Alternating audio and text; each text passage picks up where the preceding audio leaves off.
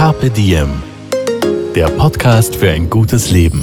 Daniela Zeller und Holger Potje, jede Woche abwechselnd im Gespräch mit inspirierenden Menschen. Welche Rolle spielt ein bewusster Lifestyle für Sie? Woraus schöpfen Sie Kraft? Über Ernährung, Bewegung, Bewusstsein und Erholung. Wie finden Sie die richtige Balance im Leben? Woran sind Sie gescheitert? Und wie sind Sie wieder aufgestanden? Wie gelingt Ihnen das? Was für Sie persönlich ein gutes Leben ausmacht. Carpe Diem. Heute mit Model und Nachhaltigkeitsaktivistin Marie Nasemann. Ich freue mich besonders über unseren Kooperationspartner heute, weil er uns, wenn man ihn richtig anwendet, mehr Zeit für ein gutes Leben schenkt. Und das ist ja auch das Motto des KPDM Podcasts und unseres KPDM Printmagazins. Passt also ganz gut. So, wer ist nun unser ominöser Podcastpartner für diese Episode? Die Bücherratten unter euch haben es bestimmt schon erraten. Wir freuen uns über Blinkist als Kooperationspartner unseres kleinen Pods. Blinkist ist eine App, die die Kernaussagen von Wissensformaten auf dein Smartphone bringt, und zwar in nur 15 Minuten pro Titel. Mittlerweile kann man aus über 4000 Sachbuchbestsellern und Wissenspodcasts auswählen. Du kannst aus zeitlosen Klassikern und topaktuellen Ratgebern aus mehr als 25 Kategorien wählen. Ich cruise gerade durch die Genres Biografien und Kreativität. Vielleicht hilft sie ja bei den kommenden Podcasts. Die berühmten Blinks, jeden Monat kommen da übrigens 40 15-minütige Blinks hinzu, gibt es praktischerweise auf Deutsch und auf Englisch. Und jetzt neu die Shortcasts, 15-minütige Podcast-Kurzfassungen von Bildungs- und Wissenspodcasts, die die Kernaussagen einer Podcast-Folge wiedergeben. Vom Originalhost eingesprochen. Und für alle, die nach den Blinks ihr Wissen noch vertiefen wollen, gibt's bei Blinkist jetzt auch Hörbücher in voller Länge. Zum Schluss habe ich eine kleine Versuchung für euch. Aktuell gibt es eine Aktion exklusiv für die Hörerinnen und Hörer unseres Carpe Diem Podcasts. Auf blinkist.de slash kpdiem erhaltet ihr 25% Rabatt auf das Jahresabo Blinkist Premium. Ihr könnt vorher natürlich sieben Tage lang kostenlos testen. Nochmal zum Mitschreiben blinkist.de slash kpdiem. Blinkist. Mehr Zeit für ein gutes Leben. Äh, sorry, Carpe Diem, der Podcast für ein gutes Leben. Und jetzt geht's direkt zu unserem kleinen Pod. Diesmal mit der wunderbaren Marie Nasemann. Hallo und herzlich willkommen, Marie. Hi, ich freue mich sehr, dass ich hier sein darf. Oh, ich freue mich sehr, dass du Zeit gefunden hast. Ähm, die meisten von uns kennen äh, die Marie als, als Model, Schauspielerin und dank deines Blogs Verknallt, äh, bei dem es um nachhaltigen Lifestyle geht. Mhm. Genau das ist unser Thema heute im Podcast. Ich glaube, du wirst uns ganz, ganz viele Tipps und Inspirationen zu nachhaltigen Lifestyle geben können, hoffe ich. Hoffe ich auch. ich bin mir ganz sicher, aber bevor wir zum nachhaltigen Lifestyle kommen, kommen wir vielleicht zu deiner momentan größten Rolle. Du bist ja seit gut einem Jahr Mami eines kleinen genau. Jungen. Du hast dann auch geschrieben, äh, irgendwie die Schwangerschaft, seitdem du Mutter bist, äh, hat dir geholfen, Dinge ganz klar zu erkennen. Jetzt wollte ich kurz fragen, nur was, was ist denn für dich jetzt ganz klar geworden oder was hat sich durch das Mama-Sein verändert für dich?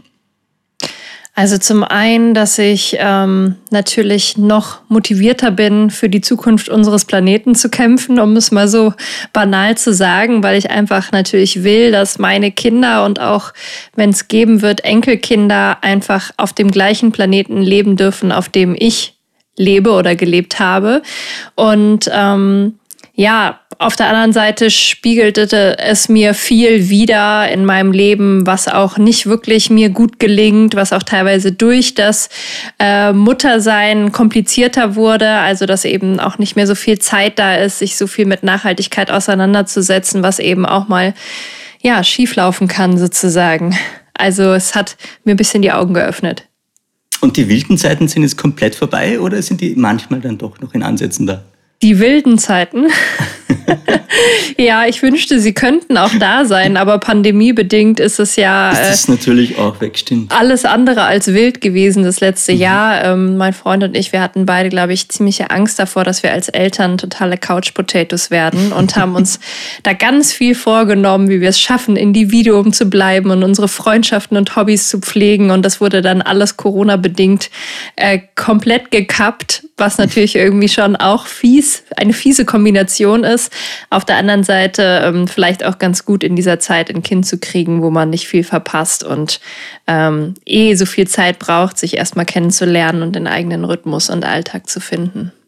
Ich glaube auch, das ist so ein Punkt, den der Lockdown dann vielleicht sogar positiv gemacht hat, dass man eigentlich, wenn man jetzt ein junges Elternpaar ist, viel Zeit mit dem Kind verbringen kann und das ja total wertvoll ist, die ersten Jahre.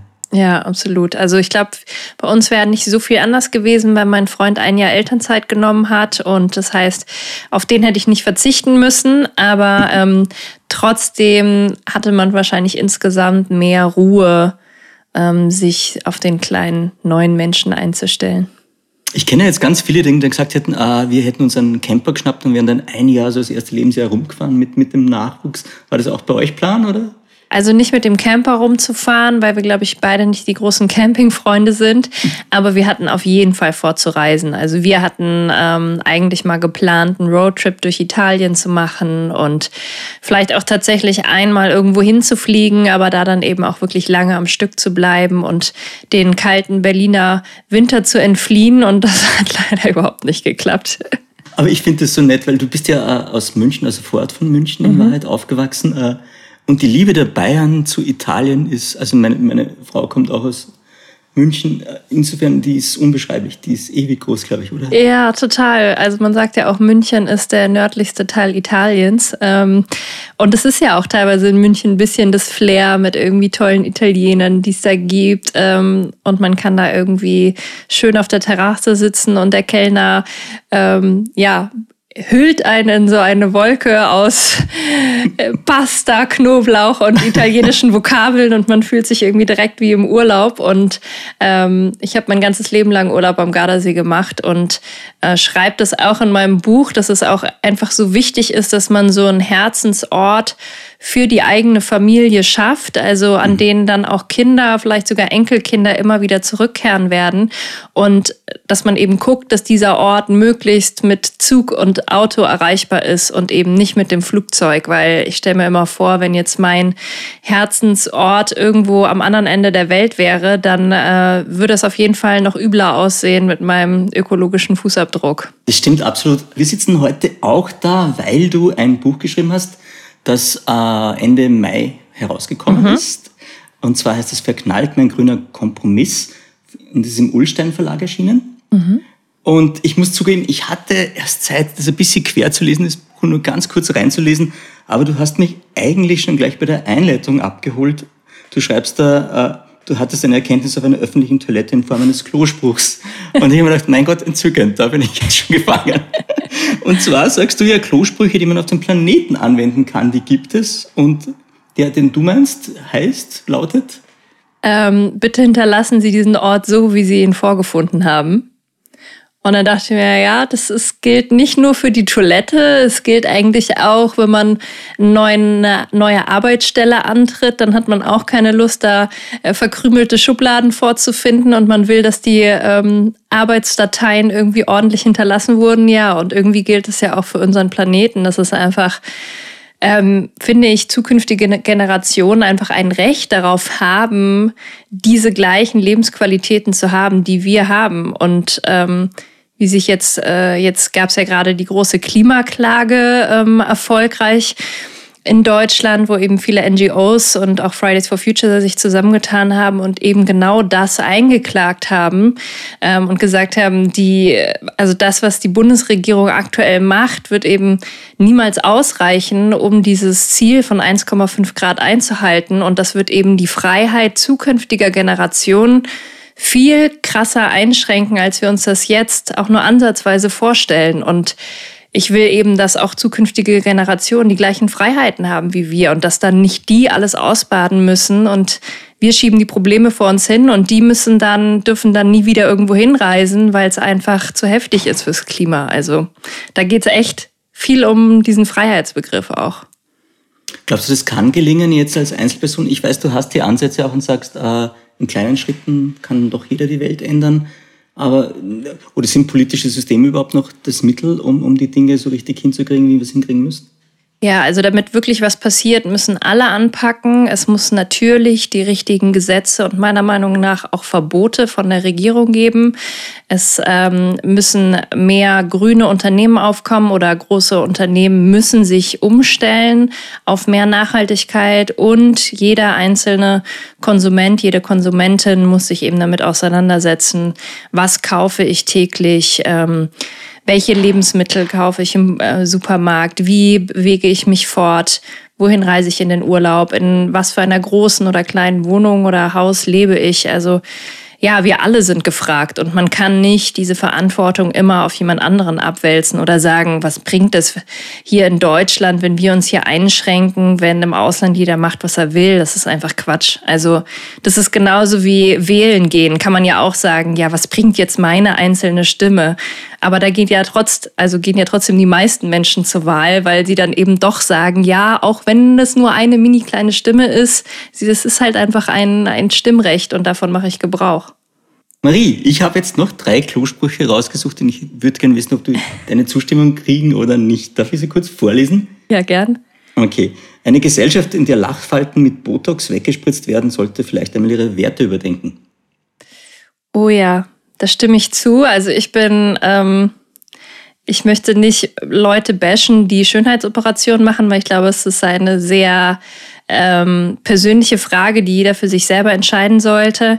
Aber natürlich in der ganzen Instagram-Welt, in der ich mich so tummele, hinterfrage ich oft die Schönheitsideale, die da der Standard sind und ähm, probiere selber mehr ähm, auf meinem Account auch auch mal meine Falten zu zeigen und zu sagen, hier, das sind meine Falten und die zu, wie man sagt, zu embracen, embracen. Also, dass ich sozusagen mich darüber freue und sage, hey, die gehören zum Leben dazu, die haben mich sozusagen mit begleitet und die zeichnen ja auch ein Leben ab, in dem ich irgendwie viel gelacht und auch mal verzweifelt war und das gehört einfach alles dazu. Absolut, sie erzählen ja auch Geschichten, finde ich. Ja, total. Okay, zwei habe ich noch. Der nächste wäre, ich bin verwirrter als ein Chamäleon in einer Packung Smarties. Schönes Bild. Stimmst du denn zu? Geht es dir manchmal so? Ich glaube, nicht so verwirrt, eher ähm, überwältigt von Informationen. Also gerade wenn man sich mit dem ganzen Nachhaltigkeitsthema auseinandersetzt, dann werden es ja immer mehr Infos, die man bekommt. Und es sind leider in der Regel eher Bad News, die man erfährt. Und ähm, das ist auch so ein bisschen das, was ich mal in einem Interview gelesen habe von jemandem, der Fridays for Future ähm, beiwohnt, der meinte, ja, es werden einfach diese ganzen Bad News würden oft dazu führen, dass man in so eine Art Schockstarre verfällt und eigentlich gar nichts macht, weil diese ähm, Probleme sich so komplex anfühlen, dass man gar nicht weiß, äh, wie kann ich überhaupt anfangen, weil ja alles so schlimm ist eigentlich gerade. Und ähm, ja, da kann ich, da probiere ich manchmal eher so die, die Smarties-Packung zuzumachen und mich nicht damit zu beschäftigen, sondern, sondern eher den Fokus zu behalten auf meinen Alltag und das, was ich im Kleinen tun kann, anstatt mich so überwältigen zu lassen von so riesigen Problemen. Das ist, glaube ich, auch so, so ein kleiner Zauberspruch, der dahinter steckt, dass man, also ich glaube, das war im Momo von Michael Ende vom Buch, äh, das Besenstrich für Besenstrich, die Dinge ändern und, und im Kleinen und dann kann man tatsächlich was machen. Mhm. Ich habe noch einen Spruch, mhm. dann bist du. Tschüss Winterspeck, hallo Frühlingsrolle.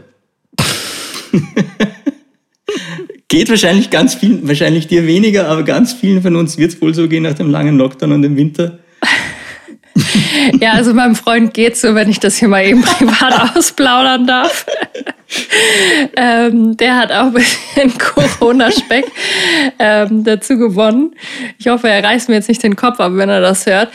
ähm, aber ja, also ich, da kann ich auch nur sagen, es ist einfach sind einfach gerade krasse Zeiten und ich glaube, wir alle dürfen nicht zu hart zu uns selbst sein, sondern ähm, sollten uns probieren, immer wieder bewusst zu machen, dass das einfach gerade ein Extrem ist. Und auch ich mache seit fünf Monaten keinen Sport, weil ich äh, jetzt durch Schwangerschaftsübelkeit wieder so ausgenockt war. Und ich muss sagen, diese Schwangerschaft fühlt sich auch anders an als die erste, wo ich irgendwie noch total fit und schlank war. Und jetzt geht das alles so ineinander über. Und äh, es ist mir ehrlich gesagt auch egal. Es ist jetzt einfach gerade der Status quo. Und ich glaube, äh, man soll sich immer wieder bewusst machen, dass es, dass auch wieder andere Zeiten kommen, wo vielleicht auch die Motivation wieder da ist, sich irgendwie körperlich zu betätigen. Und wenn nicht, dann ist es auch okay. Wir müssen nicht alle irgendeinem Ideal entsprechen. Marie, vielleicht zur Erklärung ein kleines Update. Du bist jetzt gerade wieder schwanger, als mhm. wieder ein kleiner Erdenbürger oder eine kleine Erdenbürgerin unterwegs. Mhm. Äh, und wann, weißt du schon, wann, ja, du weißt, wann der Termin ist, klarerweise, aber. Mitte Oktober. Ah ja, okay. Ja, genau. Gerade auf Sternzeichen, dann, dann ist es wahrscheinlich. Hm, hm. Ja, fällt mir jetzt gerade nicht ein, weißt du. ich weiß noch nicht mal, welches Sternzeichen mein erstes Kind hat. ich beschäftige mich so wenig mit Astrologie, also da habe ich wirklich überhaupt keine Ahnung. Du, kommen wir zu dem Thema, über das wir heute sprechen wollen, und das wäre eben äh, nachhaltiger Lifestyle. Mhm. Und da vielleicht auch zu deinen Anfängen. Äh, und die sind halt in der Fashion und Mode. Du bist, glaube ich, du bist, in, wie wir schon gesagt haben, in, in München Vorort aufgewachsen, bist dann, glaube mhm. ich, mit 16 entdeckt worden von einem Model Scout. Mhm. Warst dann mit 19 Jahren bei Germany's Next Topmodel.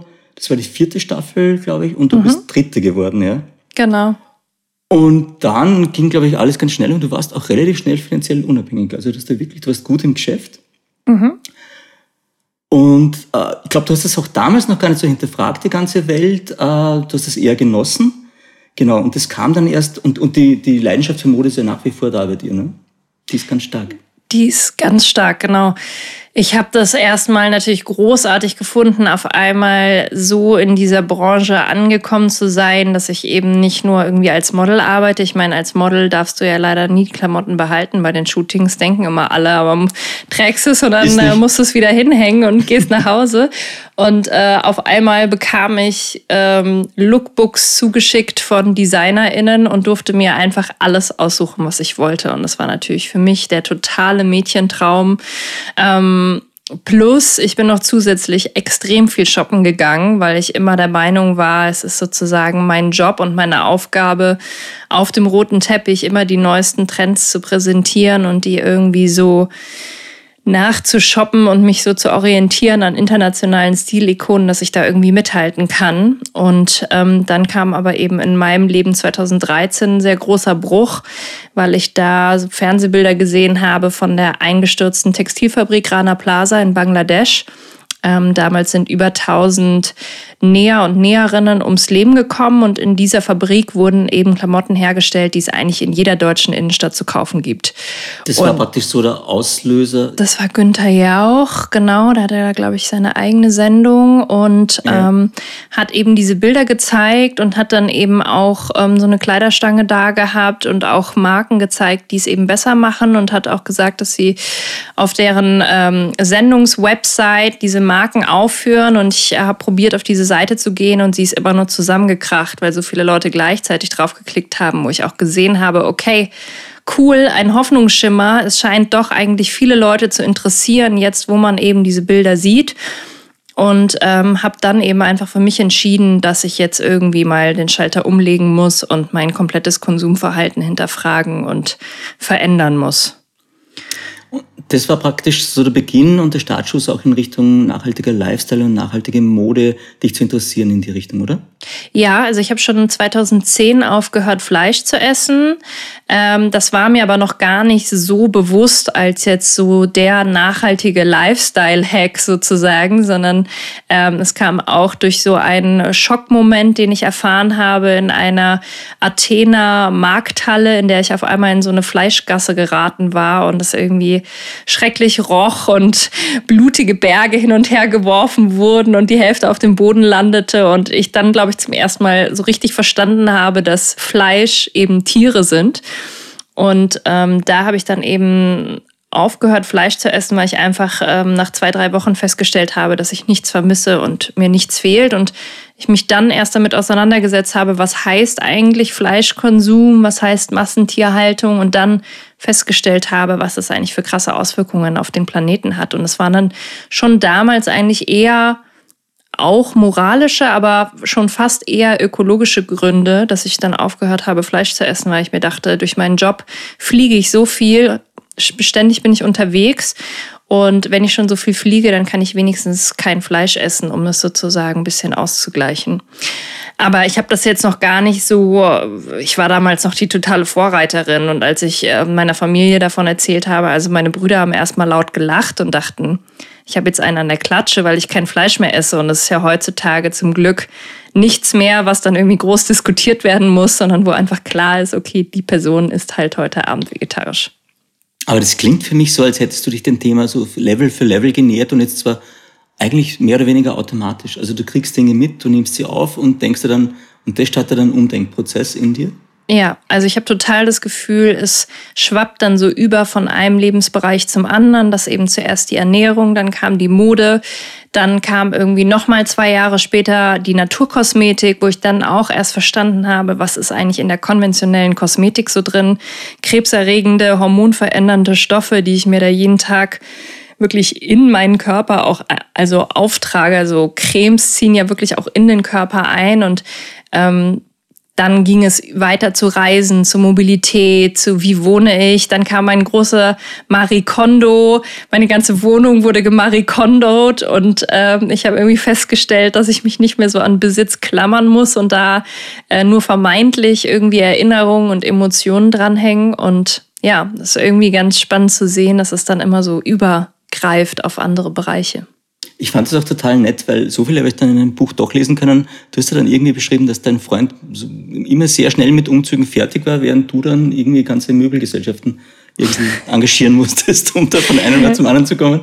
Also das macht dann schon noch was aus, der Vergleich mit anderen und zu sehen, oh, es geht auch anders. Ne? Ja, genau. Mein Freund ist eben ähm, so oft umgezogen innerhalb Deutschlands, dass er echt immer nur ein paar Kartons hatte und dann auch so einen Karton, wo er eigentlich gar nicht genau wusste, was da drin war, den er irgendwie im Keller geparkt hatte. Den hat er wirklich, ohne ihn nochmal zu öffnen und reinzugucken, einfach weggeschmissen, weil er gesagt hat, das habe ich die letzten zwei Jahre hier in dieser Wohnung nicht gebraucht. Da kann nichts drin sein, was ich wirklich für mein Leben brauche. Und also da war ich so, wow, also das würde mir im Leben nicht einfallen, so einen Karton einfach wegzuschmeißen. So Angst davor, dass da irgendwas drin ist, was ich noch gebrauchen könnte. Aber ich habe mich dann immer mehr auch an seinen Lebensstil ähm, angenähert und ähm, ja, fand es dann irgendwie auch extrem befreiend, mich eben von Dingen auch loszusagen.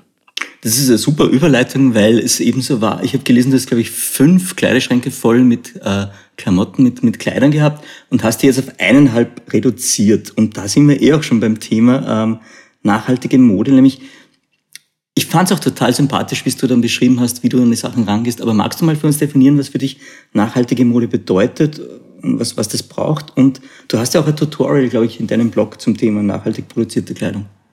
Ja, also es gibt ähm, sozusagen zwei Kategorien. Das eine ist die faire Mode, das andere ist die nachhaltige Mode.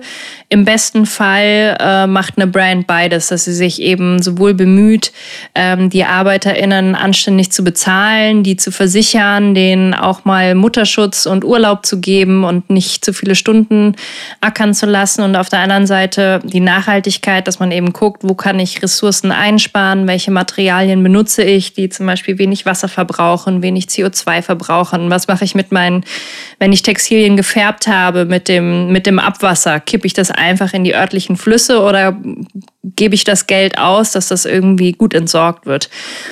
Genau, im besten Fall macht eine Brand natürlich beides. Fällt dir da jetzt eine Brand ein? Ich habe jetzt ehrlich gesagt kein Problem, da Werbung zu machen, wenn es so eine Brand gibt. Fallen dir da viele ein oder sind es eher wenig? Ja, es gibt viele. Also auf meinem Blog findet man äh, ein ganzes Glossar an Marken, die das eben machen, die ich alle überprüft habe, die man bedenkenlos kaufen kann. Ähm, natürlich gibt es immer Brands, die ein bisschen mehr in dem einen oder ein bisschen mehr in dem anderen Bereich machen. Das ist auch so ein bisschen die Frage, was ist einem selber wichtig? Also mir ist zum Beispiel, sind die fairen Arbeitsbedingungen eigentlich fast noch wichtiger als die Nachhaltigkeit Nachhaltigkeit, weil ich eben nicht möchte, dass irgendjemand ausgebeutet wird.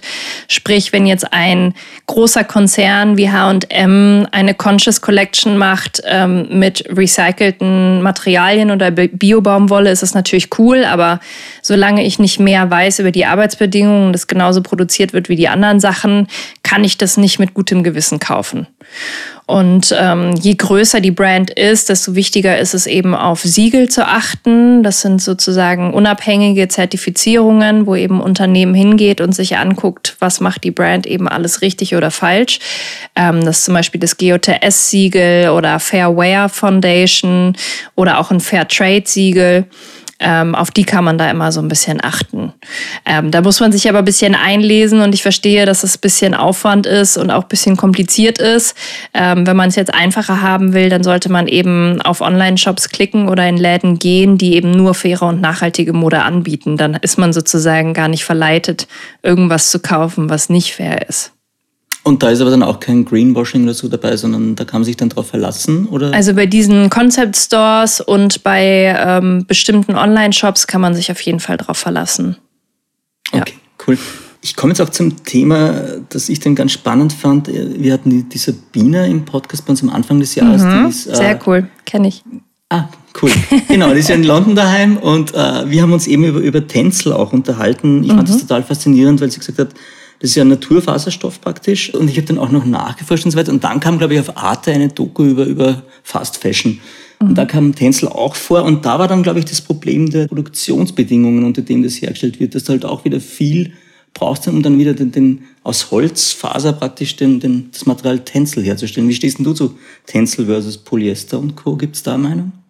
Also ich finde Tänzel auf jeden Fall besser. Ähm, also sowieso Naturmaterialien insgesamt besser als ähm, plastikbasierte Materialien, weil es natürlich einfach ähm, ja, weniger CO2 verbraucht in der Herstellung und natürlich auch irgendwo besser in den Kreislauf zurückgeführt werden kann. Ähm, Tencel verbraucht zum Beispiel auch viel weniger Wasser als jetzt Baumwolle oder auch als Bio-Baumwolle. Ähm, das darf man auch nicht mhm. vergessen. Aber es ist leider so, es gibt nicht das eine perfekte Material. Ähm, Gäbe es das, dann würden alle damit produzieren. Ähm, deshalb muss man auch da wieder ein bisschen persönlich abwägen, was ist jetzt mir wichtig. Also da würde ich auch fast fast eher als Konsument, Konsumentin nach dem Tragegefühl gehen, weil ein Kleidungsstück, das ich nicht gerne trage oder in dem ich schwitze, ähm, das ziehe ich dann letztendlich nicht an. Und das sind die unnachhaltigsten Kleidungsstücke, die, die nicht getragen werden. Deshalb ähm, würde ich immer eher sagen, man soll gucken, welches Material für einen auch die beste Funktion hat. Ich finde es auch total schön, weil ich äh, irgendwie so das Gefühl habe, du hast bei der ganzen Debatte und Nachhaltigkeit ist ein Riesenthema und wenn man das ganz genau nimmt, eigentlich nicht zu erfüllen auf allen Ebenen. Also du kannst immer Fehler machen, klarerweise. Ja. Du hast aber diese angenehme, hey, ich bin nicht perfekt Einstellung. Und ich glaube, das ist genau der Schlüssel zu dem ganzen Universum. Das ist halt, du sagst ja auch, du hast auch Dinge in deinem Kleiderschrank, also normale Lieblingsteile, ja? Ja, auf jeden Fall. Also ich habe hier auch noch ziemlich viel Fast Fashion in meinem Schrank, was eben zehn Jahre alt ist, wo ich auch gesagt habe, die Sachen sind noch gut, die trage ich gerne und die trage ich jetzt so lange auf, bis sie auseinanderfallen. Und wenn sie auseinanderfallen, gebe ich sie zur Schneiderin, zum Schneider und trage sie dann nochmal weiter. Also das wird, glaube ich, auch in meinem Kleiderschrank so bleiben. Und ähm, es wäre jetzt auch nicht nachhaltig, alles wegzuschmeißen und alles in Fair Fashion neu zu kaufen, sondern ähm, ja, viel wichtiger, sich zu überlegen, was brauche ich denn eigentlich wirklich, weil es werden einfach viel zu viele Fehlkäufe gemacht. Viel zu viele Menschen wissen gar nicht, was ist eigentlich deren Stil, was gefällt mir und passt mir eigentlich und werden verleitet durch irgendwelche Black Fridays oder ähnliches, irgendeinen Schmarrn zu kaufen, den sie halt nicht brauchen. Ja, ich glaube, die Sabine hat man damals im Podcast auch noch gesagt, so, das Nachhaltigste ist das, was du bereits im Kleiderschrank hast. Mhm. Sprich, äh, und da sind wir, glaube ich, auch beim, beim Upcycling von Kleidung. Magst, magst du das mal kurz erklären, was dahinter steckt? Also Upcycling heißt, aus einem alten Kleidungsstück ein neues sozusagen zu fertigen, ohne dass eben neue Ressourcen dabei draufgehen. Ähm, kleines Beispiel, ich bin gerade dabei, das Hochzeitskleid meiner Mutter zu upcyclen, ähm, weil ich nämlich, Wieso? weil ich standesamtlich bald heirate und Gratulation. Ähm, Danke. Und mir überlegt habe, was ziehe ich da an? Und ein Brautkleid ist natürlich so ungefähr das unnachhaltigste Kleidungsstück, das es gibt, wenn man es genau ein einziges Mal anzieht. Es sei denn, man färbt es danach irgendwie um und kann es dann noch kombinieren mit Alltagsklamotten. Und ähm, als ich so auf der Suche war nach einem Outfit und irgendwie nichts gefunden habe, was mir irgendwie gut gefallen hat und fair und nachhaltig produziert ist, ähm, fiel mir wieder das Kleid meiner Mutter ein. Das ist total romantisch verspielt mit äh, überall äh, Rüschen und Puffärmeln und so weiter. Aber ich hatte dann ziemlich schnell eine Vision, was man eigentlich daraus machen könnte.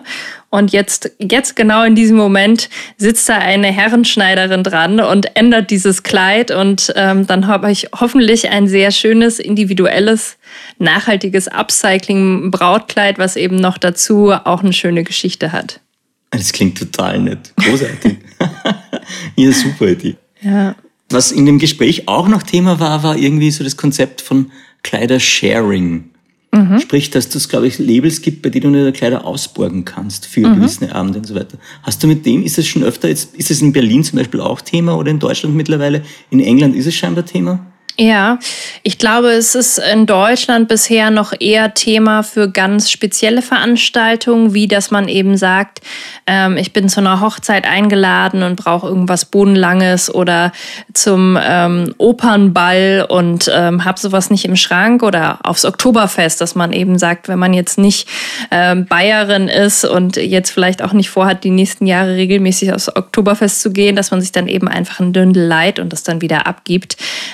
Es gibt aber eben auch Unternehmen, die so eine monatliche Garderobe anbieten, wo du dann eben Abo abschließt und ähm, dann kriegst du einfach jeden Monat ein paar Teile zugeschickt, die irgendwie deinem Stil entsprechen, die deine Größe sind, die du einfach ausprobieren kannst. Und ähm, dann schickst du sie nach einem Monat wieder zurück und wenn du etwas ganz besonders gut gefunden hast, dann hast du auch die Möglichkeit, es zu kaufen. Und das finde ich eigentlich auch ein sehr, sehr cooles und ähm, ich glaube für die Zukunft sehr geeignetes Modell, wie wir eben alle schon diese Abwechslung haben können, die uns natürlich auch Spaß macht. Auch gerade junge Leute sollen natürlich auch die Möglichkeit haben, sich ausprobieren zu können. Die müssen noch ihren eigenen Stil finden. Es ist klar, dass man mit Anfang 20 noch gar nicht weiß, was ist eigentlich mein eigener Stil. Und so ein Abo gibt einem halt die Möglichkeit, viel auszuprobieren, ohne dass man eben direkt alles kauft, was dann eben als Schrankgleiche ähm, vor sich hinschibbelt.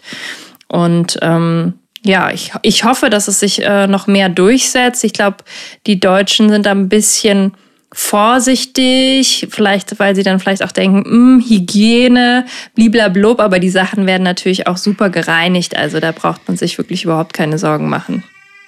Und Vintage und, und Flohmarkt ist auch eine Option für dich? Ja, ich war schon immer großer Vintage-Fan. Also ich habe auch bei meinen ganzen Model-Auslandsaufenthalten ähm, immer die besten Vintage-Stores der jeweiligen Stadt erkundet, weil ich mich auch sehr mit der Vergangenheit von Mode beschäftigt habe, mit den letzten Dekaden, mit den 60ern, 70ern, 80ern. Und ich finde, dass so Vintage-Teile einfach nochmal so einen ganz anderen Spirit haben, den du eigentlich auch so mit moderner Mode gar nicht herstellen kannst. Und ähm, der immer eigentlich einem Outfit so was ganz Besonderes gibt, ähm, was eigentlich sonst nicht zu kaufen ist, ja. Ich höre gerade im Hintergrund, da ist oh jemand je. hungrig. Alles gut, ich finde es total nett. Ich hoffe, es geht ihm gut. Ja. Wo, kommt, wo kommt denn bei dir die Liebe her jetzt zum Mode? Du bist ja mitten in der Branche drin, du kennst die Branche ganz gut. Und ich hätte auch ganz gern, dass du mal was erzählen kannst, wie du das wünschen würdest, dass es sich vielleicht entwickelt, in welche Richtung. Aber wo kommt die Liebe zu die, zur Mode her bei dir? War das von klein auf da? Ja, das war schon ziemlich früh da. Ich glaube, das wurde sehr geprägt auch durch meine Großmutter. Die hat nämlich ähm, Mode fotografiert und äh, auch gezeichnet früher für Modemagazine, ähm, als es noch nicht so viele Fotografien gab. Und ähm, hat auch selber Mode genäht. Und ich habe es einfach geliebt, als Kind da in ihrem Atelier rumzustöbern und mir die Modefotografien anzugucken und die Zeichnungen von ihr.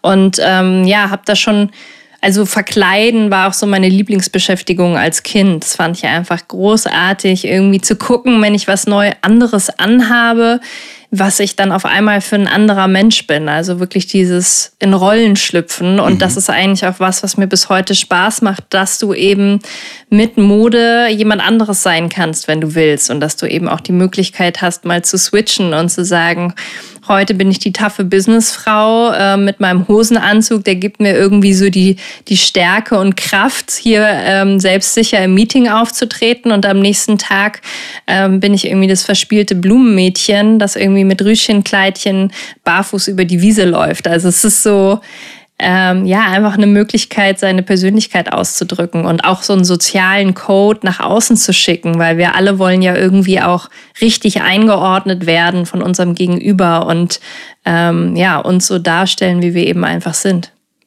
Ist das, äh, war das gleichzeitig bei dir dann auch da die, die, die, Sehnsucht nach dem Schauspiel und Theater? Weil ich habe mir deine Bio angeschaut und das ist ja ganz interessant. Es kam ja dann zum Model und der Schauspieljob dazu, was sich oft einmal ausgeht, jetzt gerade bei Models. Aber du hast dann echt auch noch eine Zeit lang Theater gemacht, wo ich mir dachte, hm, das muss dann tiefergehend sein, weil sonst geht man nicht ins Theater. Ja, auf jeden Fall.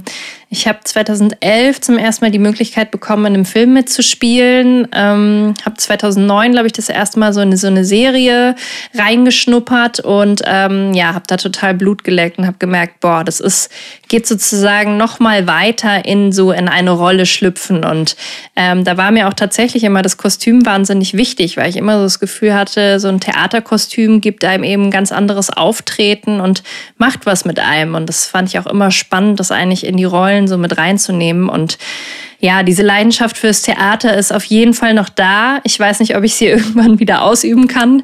Es ist ja nicht gerade ein familienfreundlicher Beruf, weil die Probenzeiten ähm, nicht wirklich vereinbar sind mit kleinem Kind. Aber ähm, vielleicht kann ich das irgendwann wieder ausüben. Da hätte ich auf jeden Fall großen Spaß dran. Vom Theater kommen wir jetzt nochmal schnurstracks zur Mode, damit wir das Thema dann auch noch äh, abschließen können. Ich äh, also schließe mal hier ganz kurz äh, meinen Laptop an. Ja, dem geht der Saft aus. Ja, genau. alles gut, es wirkt total echte durch alles. so, jetzt darfst du wieder.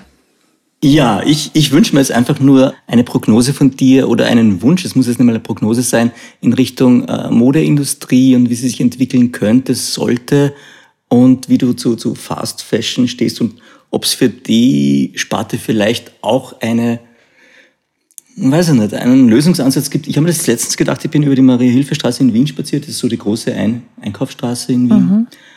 Und dann waren halt also auf, auf, großen Lettern dann draußen auf Leuchtschrift stand dann da, glaube ich, so drei Sweater für 15 Euro. Und ich denke mal, wie ich jung war, hätte ich mich wahrscheinlich wahnsinnig drüber gefreut und gedacht, geil, du kannst jetzt echt neu einkleiden. Und mich hat es aber dann nur traurig gemacht, weil ich dachte, das geht sich ja vorne und hinten nicht aus. Das kannst du eigentlich nicht fair bezahlen und entlohnen. Und das, was du kriegst, ist wahrscheinlich von der Qualität ja auch nicht okay. Genau, das ist ja immer so der Trugschluss, dass man denkt, faire und nachhaltige Mode ist so teuer, aber wenn man eben die Qualität mal vergleicht und guckt, wie lange man was von dem Kleidungsstück hat, kommt es preislich eben wieder beim gleichen raus.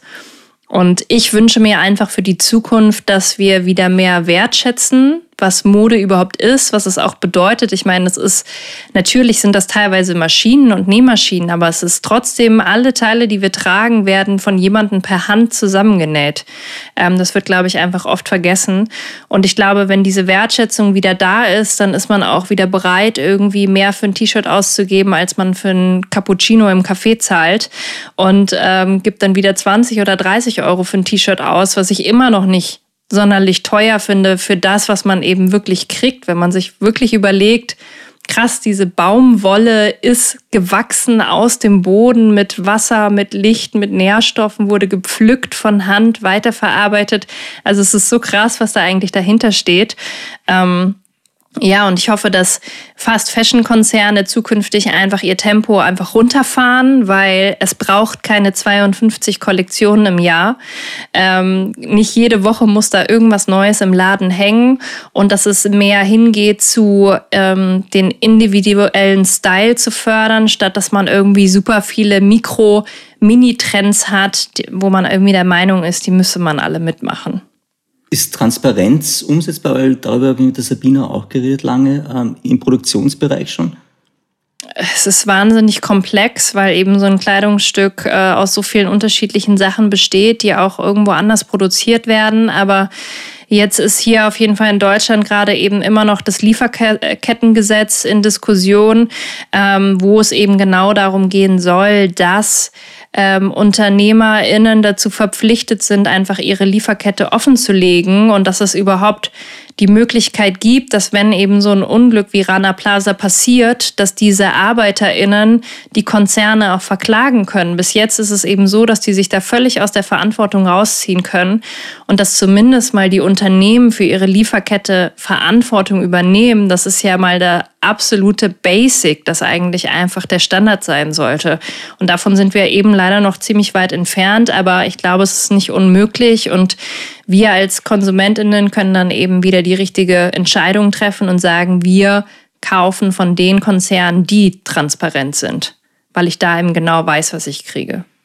Genau, wir hatten auch mal einen äh, Wissenschaftsjournalisten zu Gast, der eben gesagt hat, äh, also Nachfragen vor Ort hilft in dem Fall. Das heißt, je öfter dann die Kunden auch fragen und sagen, ist das nachhaltig produziert, wo kommt das her und so weiter, dann müssten natürlich auch der, der Verkäufer sich mal was dazu überlegen und auch was sagen. Das könnte was ändern am, im langen Gefüge der Dinge, oder? Absolut, auch im Netz zum Beispiel. Also wenn man jetzt sagt, okay, ich habe jetzt nicht so die wahnsinnig äh, viel Zeit, mich hier irgendwie politisch oder sozial zu engagieren, dann tut es auch, dass man jetzt zum Beispiel zur Fashion Revolution Week, die jetzt ähm, gerade im April war, wo eben sich dieses Unglück aus Bangladesch gejährt hat, dass man dann eben zu den Brands geht und fragt, who made my clothes? Und dann eben auch zum Beispiel auf Instagram einfach eine Frage stellt unter deren letzten Post. Ich würde gerne wissen, wer hat dieses Kleidungsstück produziert und unter welchen Bedingungen. Und das ähm, darf man, glaube ich, nicht unterschätzen setzen, dass sowas echt Druck ausübt. Und je mehr Leute das machen, desto mehr wird auch der Konzern verstehen, wir können nicht so weitermachen, sondern müssen jetzt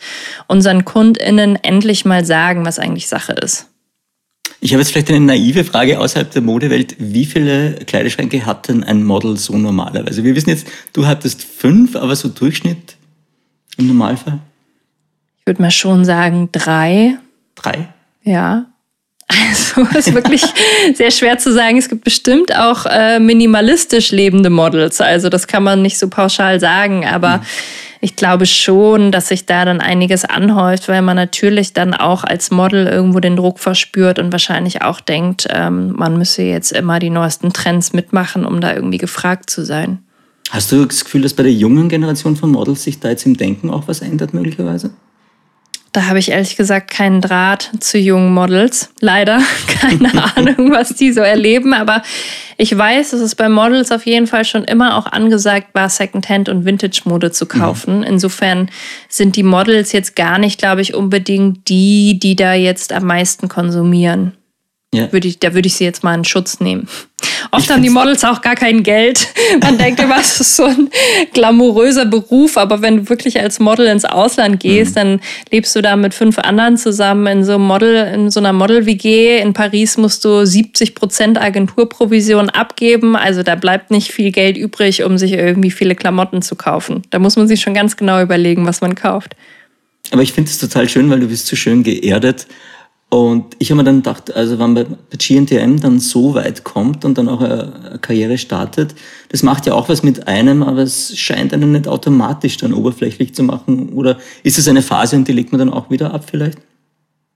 Auf jeden Fall hat man dann erstmal so einen kurzen Höhenflug und denkt sich, hui, was ist denn jetzt? Und hä, jetzt werde ich hier auf der Straße erkannt und das ist natürlich erstmal eine Umstellung. Aber mir war es zum Beispiel immer wichtig, meine ganzen Freundschaften aufrechtzuerhalten. Also viele Freundinnen, die habe ich teilweise noch aus der Grundschulzeit und aus der Gymnasialzeit, die haben auch überhaupt nichts mit meiner Branche zu tun. Ich finde es zwar auch toll, Kontakte ähm, zu Leuten zu haben, die in meiner Branche arbeiten, weil es ja auch schön ist, sich auszutauschen, aber ich glaube, man braucht dann auf der anderen Seite auch wieder Familie und Freunde, die gar nichts damit zu tun haben und einen dann auch mal runterholen und sagen, hey, du bist doch auch nur, kochst doch auch nur mit Wasser, also jetzt bleib mal hier auf dem Boden der Tatsachen. du, wir haben die Mode als Thema geschafft, aber zum nachhaltigen Lifestyle gehört auch noch äh, Bewegung und Ernährung auf jeden Fall.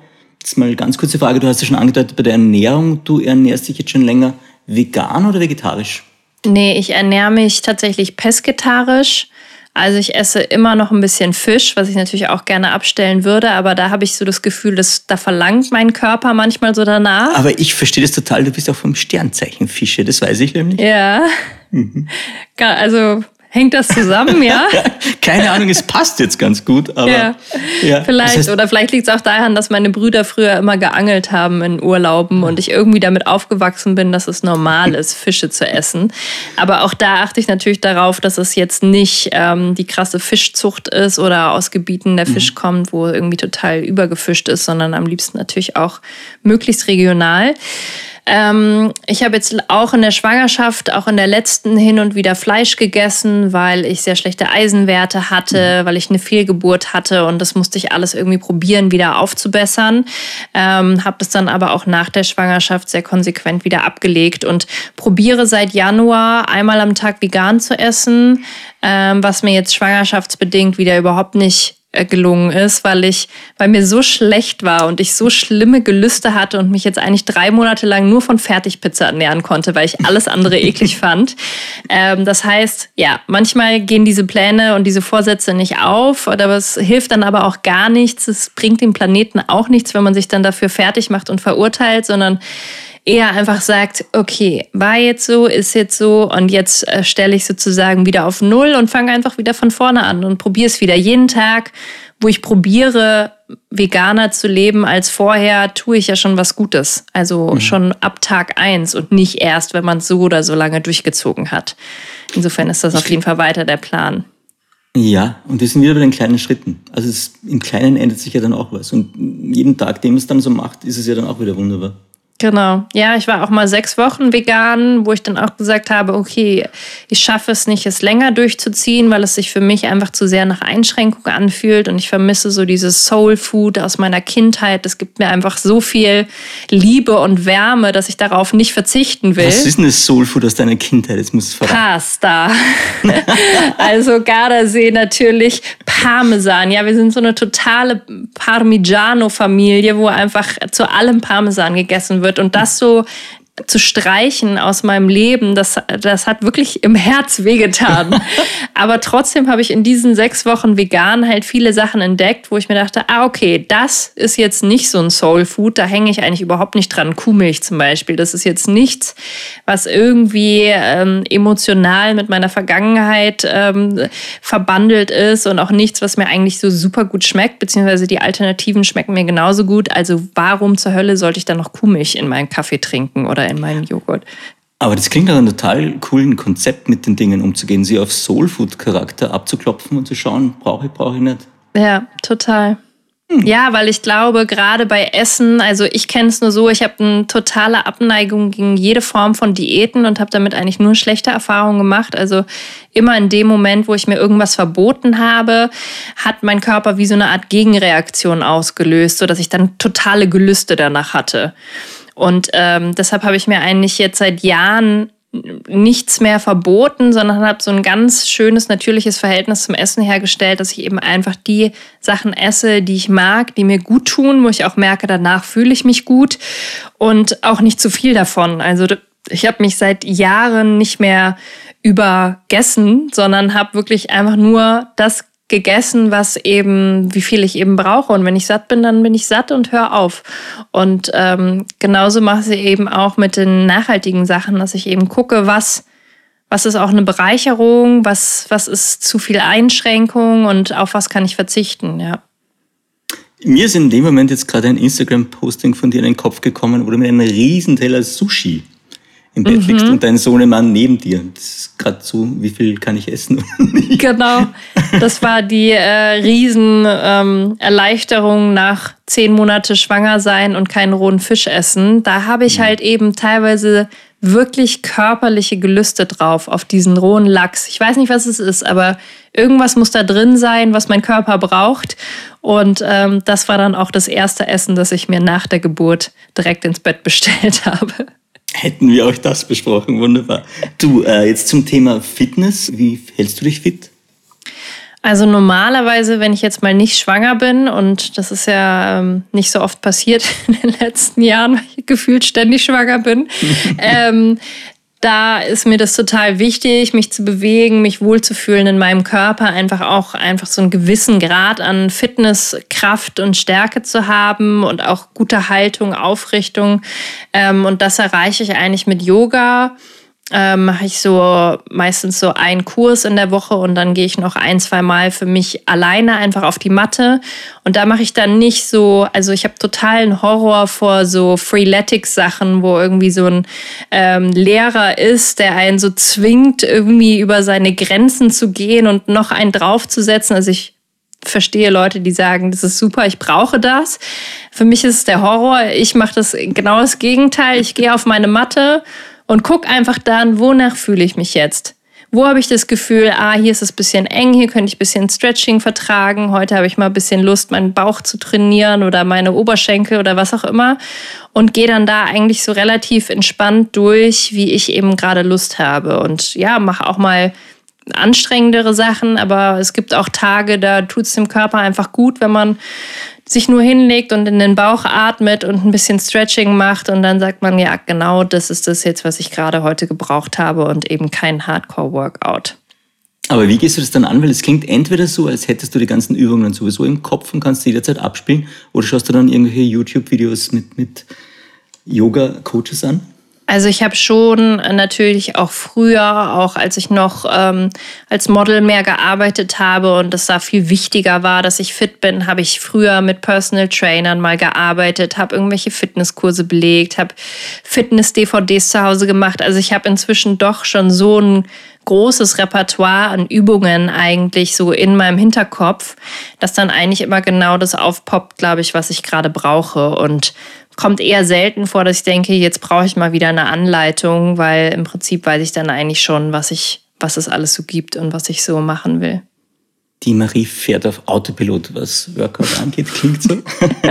du, wir kommen zum nachhaltigen Alltag und wir mhm. haben eh schon fast wieder eine Stunde, also ich beeile mich und wir schaffen das alles, ja? Klar. Okay, nachhaltiger Alltag, da gibt es jetzt Entscheidungsfragen. Waschbare Windeln oder Pampers? Klassisch. Tja, wir hätten gerne äh, Stoffwindeln gemacht, aber sind da total dran gescheitert. Also es war wirklich ein, ein Kampf, sage ich nur. Und ähm, leider lief diese Windel immer wieder aus. Und dann nach dem zehnten Mal äh, haben wir einfach aufgegeben und haben schnell ähm, die immerhin noch ökologischsten Einwegwindeln gekauft. Aber richtig ökologisch ist keine einzige Einwegwindel. Also sehr dran gescheitert. Ich will aber bei Baby 2 es nochmal probieren und auch mal noch andere ausprobieren. Vielleicht lag es auch an unseren Stoffwindeln, wie ich inzwischen gehört habe, dass es da auch sehr große Qualitätsunterschiede gibt und vielleicht ähm, ja, kommen wir dann doch noch auf den Geschmack. Das klingt spannend. Wisst ihr jetzt eigentlich schon, äh, welches Geschlecht das Baby haben wird oder ist euch das eher egal? Ähm, es ist uns eher egal. Wir wollen es natürlich trotzdem wissen, weil wir einfach sehr neugierig sind und es steht noch nicht so ganz fest. Die Ärztin war sich noch nicht so richtig sicher, deshalb ähm, halte ich mich noch zurück mit irgendwelchen okay. Aussagen. Findet ihr den Namen über Apps dann oder wie? Also Namensfindung, ah. Thema Namensfindung? Oh ja, das war ein sehr, sehr großes Thema ähm, in der letzten Schwangerschaft, weil wir da sehr uneinig waren und ähm, wir haben tatsächlich uns eine App auch runtergeladen, die heißt, glaube ich, statt Tinder heißt die Kinder einfach. und dann kannst du eben bei den Namen nach links oder nach rechts swipen, je nachdem, ob er dir gefällt oder nicht und das Konto ist dann verbunden mit dem Konto, das dein Partner oder deine Partnerin benutzt. Und dann mhm. hast du Matches bei manchen Namen. Wenn dann ja. beide sagen, cooler Name, dann, uh, it's a match. und äh, das kam dann auf unsere Liste. Aber diese ganzen Hilfestellungen haben uns nicht so richtig gut geholfen. Also wir haben tatsächlich am Ende noch zwei Namen mit ins Krankenhaus genommen und haben gesagt, wir müssen ihn uns erst angucken und dann feststellen, ähm, was es was ist. Was es ist. Ach, ja. schön. Und okay. jetzt ist es aber tatsächlich, komischerweise, in der zweiten Schwangerschaft hätte ich gedacht, wird das viel schwieriger. Da haben wir uns jetzt schon sehr früh auf zwei Namen festgelegt äh, für Männlein und Weiblein, die uns beide extrem gut gefallen, wo ich irgendwie selber ganz erstaunt war, wie unproblematisch das auf einmal ging. Wahrscheinlich weil wir jetzt mehr so ein Gespür dafür haben, welche mhm. Namen finden wir gut und dass wir auch mega happy mit diesem ersten Namen sind und es soll auch in eine ähnliche Richtung gehen und irgendwie weiß man da mehr, also man, äh, man ist nicht so völlig blind und ahnungslos. Ich bin mir sicher, macht es gut. okay, Ökostrom oder einfacher Anbieter? Ja, auf jeden Fall Ökostrom. Also das ist auch immer so ein äh, Tipp, den ich mitgebe, wenn ich gefragt werde, wie kann man denn äh, ohne viel Aufwand sein Leben nachhaltiger gestalten. Das ist zum einen zu einer grünen Bank zu wechseln und zum anderen zu einem Ökostromanbieter, weil das eben einfach beides Sachen sind, die muss ich nur einmal umstellen und tu dann eben jeden Monat was Gutes, ohne dass ich irgendeine Arbeit davon habe. Magst du das kurz erklären? Grüne Bank heißt, wie arbeiten die anders? Genau, also da geht es eben nicht nur um irgendwelche Fonds oder Investments, die man macht, sondern ein ganz normales Girokonto. Ähm, da liegt ja trotzdem Geld und die Bank, bei der man ist, die arbeitet mit diesem Geld und investiert das in irgendwelche Unternehmen und Projekte.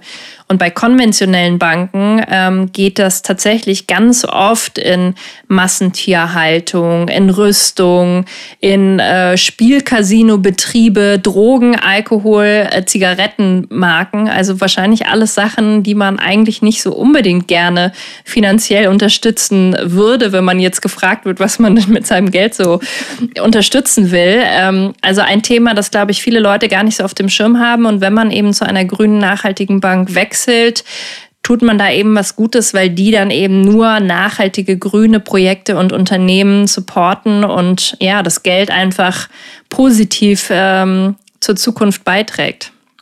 Findet man da in deinem Blog auch Angaben dazu oder Infos? Äh, ja, das cool. sollte man eigentlich auch finden, aber kann ich auch ehrlich gesagt sagen. Also es ist, äh, gibt nicht so viel Auswahl leider. Es ist äh, die Tomorrow Bank und die GLS Bank, die zum Beispiel beide einfach sehr gute, grüne, nachhaltige Banken sind, wo man sich auch sicher sein kann, dass das Geld auch wirklich ähm, da ankommt, was einem eben auch gesagt wird. Cool. Nächste Frage wäre, wir gehen gemeinsam in den Supermarkt und wollen einkaufen. Wie kann ich denn, gibt es eine Möglichkeit, ist die Frage eigentlich, Plastikmüll zu vermeiden und Verpackungsmüll? Gibt es auf jeden Fall. Ähm, es gibt immer mehr unverpackt Supermärkte, ich weiß nicht, ob es die in Wien auch schon gibt, ähm, zumindest hier in Berlin gibt es die, dass du eben auch mal mit deinen eigenen ähm, Groß- oder Packungen, ähm, Weggläsern oder auch äh, mit deinen Stoffbeuteln dahin gehen kannst und die Sachen einpacken kannst. Ähm, das ist noch ein bisschen die Rarität. Also man kann natürlich auch in ganz normalen Supermarkt gehen und da zum einen eher Bio-Lebensmittel natürlich einkaufen. Das macht natürlich schon einen großen Unterschied. Und äh, wenn man sich das jetzt nicht leisten kann oder das Geld nicht ausgeben will, dass man dann eben zumindest guckt, dass man ein bisschen unverpackte Sachen kauft. Also gerade bei Obst und Gemüse ähm, finde ich, kann man sich eben gut seine eigenen Beutel mitnehmen, ähm, wenn man überhaupt was braucht. Also ich kaufe mal das Obst und Gemüse einfach direkt so und äh, lege es auch auf das Fließband. Das ist mir egal. Zu Hause wasche ich die Sachen ja eh nochmal. Ähm, ich weiß nicht, warum das immer alles nochmal extra ähm, in kleinen Plastiktütchen verpackt werden muss. Ähm, so kann man da auf jeden Fall ein bisschen was einsparen und auch sonst ähm, ja auch mal eher Großverpackungen kaufen, dass wenn man jetzt irgendwie viel Haferflocken isst, dass man dann eben mal irgendwie drei Kilo kauft, anstatt eben immer nur so kleine Packungen, die eben sofort wieder leer sind. Cool, vielen Dank. Ja. Also mir ist auch letztens aufgefallen im Supermarkt, da gab es den Salat dann in Papier eingewickelt statt in Plastik. Finde ich viel besser. Ja, auf der anderen Seite, ähm, Papier ist auch nicht immer die Lösung. Also auch gerade, wenn es dann zur Kasse geht, ähm, jetzt sich irgendwie, man muss sich nicht super gut fühlen, wenn man jetzt auf die Papiertüte zurückgreift. Also auch da ist es besser, man hat seine eigenen Tüten dabei, weil auch für Papier muss natürlich auch Holz und Bäume gerodet werden. Und ähm, da weiß man dann auch nicht immer, wo es herkommt. Das kann auch mal aus ähm, nachhaltiger Forstwirtschaft kommen, aber oft äh, sind, ist es dann auch der Regenwald und das ist, spricht dann auch nicht dafür. Ähm, ja, also lieber gucken, dass man das so gut es geht ganz weglässt. Aber es ist natürlich sau schwer. Und also gerade dieses ganze Plastikthema, da bin ich auch noch überhaupt nicht vorne mit dabei. Also ich bin auch alles andere als Zero Waste hier bei uns in der Küche, weil wir auch viele irgendwelche Fleischersatzprodukte kaufen, die plastikverpackt sind. Und da kriegt man es eben auch einfach noch gar nicht anders. Aber wir können uns ja vielleicht in einem Jahr nochmal zusammensetzen und dann hast du für die Punkte auch eine Lösung. Das klingt für mich so, als wäre es möglich. Ich hoffe es. Ja, vielleicht. Das wäre schön. Du, ich habe noch ein kurzes Thema und zwar Reisen, weil das uns, glaube ich, ganz, ganz vielen fehlt mit den ganzen ewig gefühlten Lockdowns und so weiter. Hast du da vielleicht irgendwelche Inspirationen für uns, wie nachhaltig Reisen geht? Zug oder Flugzeug? Ja, also ich finde es immer ganz gut, wenn man mal so einen Flug, den man irgendwo hin macht, einfach mal kompensiert. Es gibt so Plattformen, wo man eben Flüge kompensieren kann oder generell Reisen, damit man einfach mal erstmal versteht, was heißt diese Reise jetzt eigentlich? Wie viel Tonnen CO2 verpestet jetzt gerade dieser Flieger, mit dem ich durch die Luft fliege? Ähm, und dann eher sagen, wenn ich die Welt erkunden will, was ich absolut verstehen kann, dass man sagt, ich will nicht auf Langstreckenflüge mein Leben lang verzichten, aber dass man halt anstatt, dass man irgendwie zwei, drei Mal im Jahr irgendwo zwei Wochen hinfliegt, zu sagen, man bucht lieber mal den Urlaub am Stück, sofern es irgendwie vom Arbeitgeber möglich ist und reist dann eben vor Ort noch rum mit dem Zug oder so. Das heißt, du bist da in Richtung, ich habe nämlich vor kurzem noch einen Podcast zum Thema äh, neue Art des Tourismus gemacht und da ging es ganz stark, dass so Trend ist, Long Stay statt Short Travel. Also dass man zum Beispiel jetzt auch mit den ganzen digitalen Nomaden einen Monat einfach in einer Stadt in solchen Hotels auch lebt ähm, und so die Stadt kennenlernt und gleichzeitig arbeiten kann, ganz normal. Mhm. Ja, finde ich richtig gut. Und ähm, so innerhalb Europas, finde ich, kann man auch einfach gucken, dass man so wenig wie möglich fliegt. Also ich verstehe sowieso nicht, warum Inlandsflüge jetzt in Deutschland zum Beispiel es überhaupt noch gibt, weil ich mir denke, es ist so viel komfortabler und einfacher mit dem Zug zu fahren. Ähm, es ist natürlich teilweise eine Geldfrage. Ich habe jetzt eine Bahncard 50, aber ähm, ich verstehe auch, dass das Bahnfahren einfach günstiger werden muss und das Fliegen teurer werden muss, dass man eben nicht mehr ähm, ja die große Diskrepanz hat zwischen, ja, fahre ich jetzt mit dem Zug für 140 Euro oder fliege ich für 29 Euro. Das mhm. ist natürlich einfach, ähm, sollte einfach genau andersrum sein.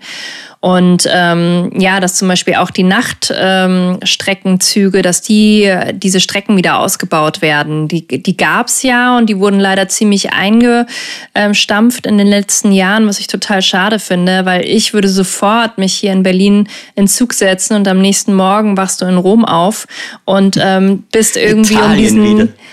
ja, natürlich. Oder von mir aus auch nach London.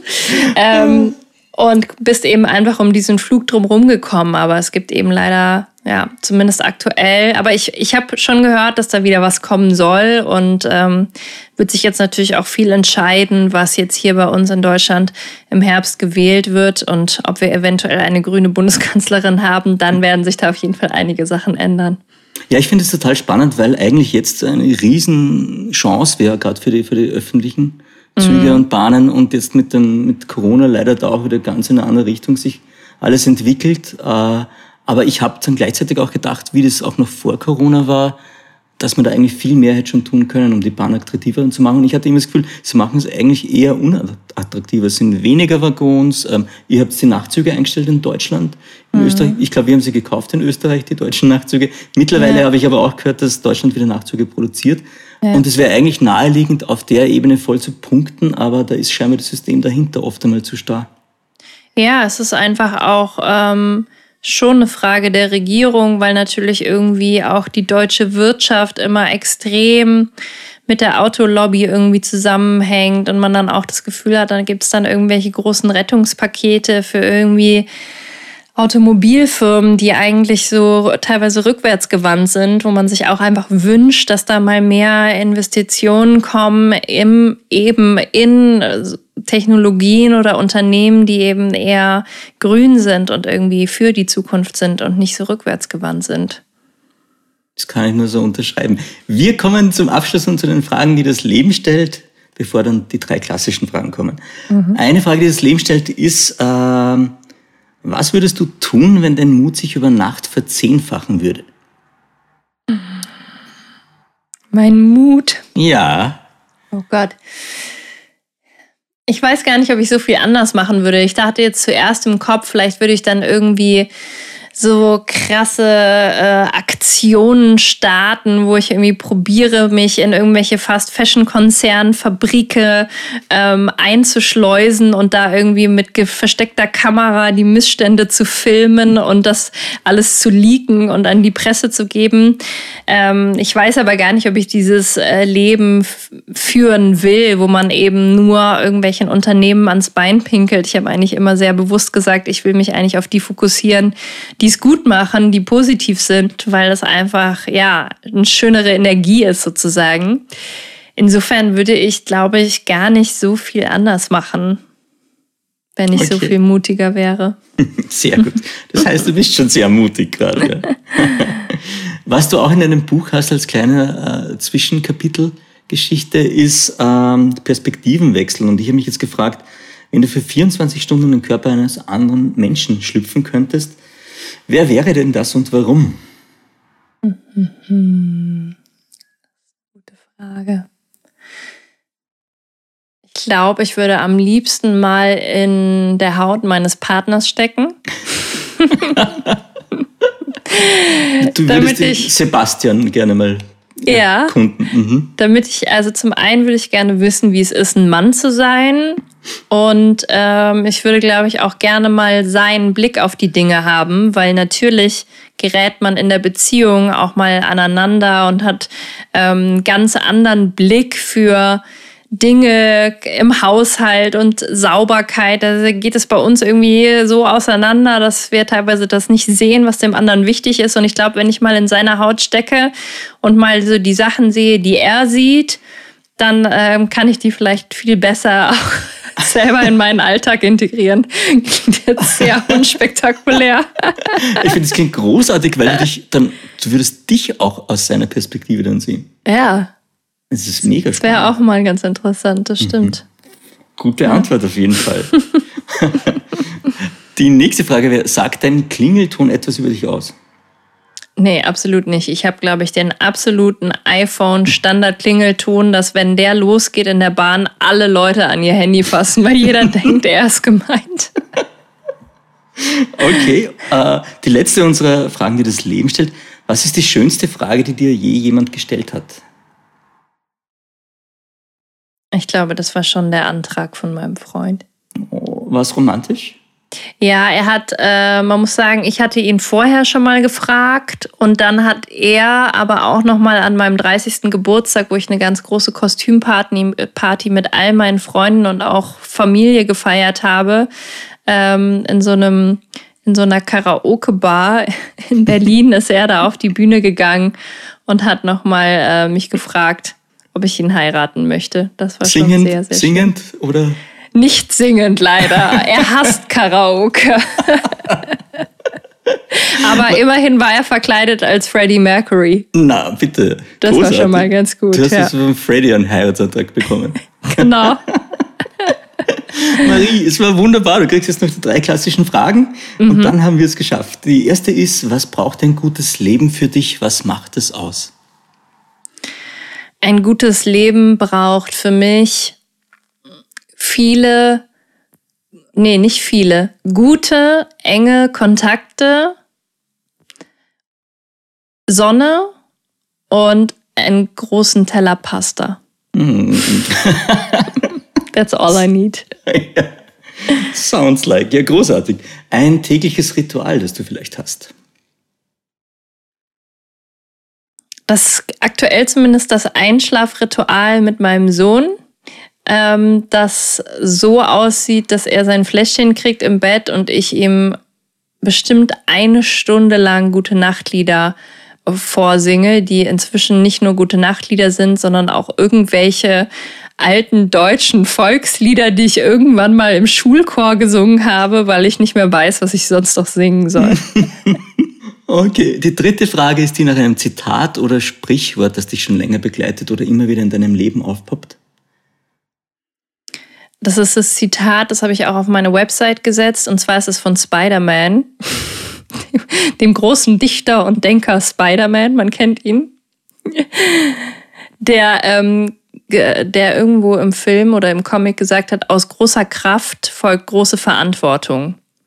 Und den habe ich mir so ein bisschen zu eigen gemacht, weil ich so das Gefühl habe, wenn man eben die Kraft hat und auch die Position und die Stärke und die Zeit, was zu verändern, dann hat man auch die Verantwortung, es zu verändern.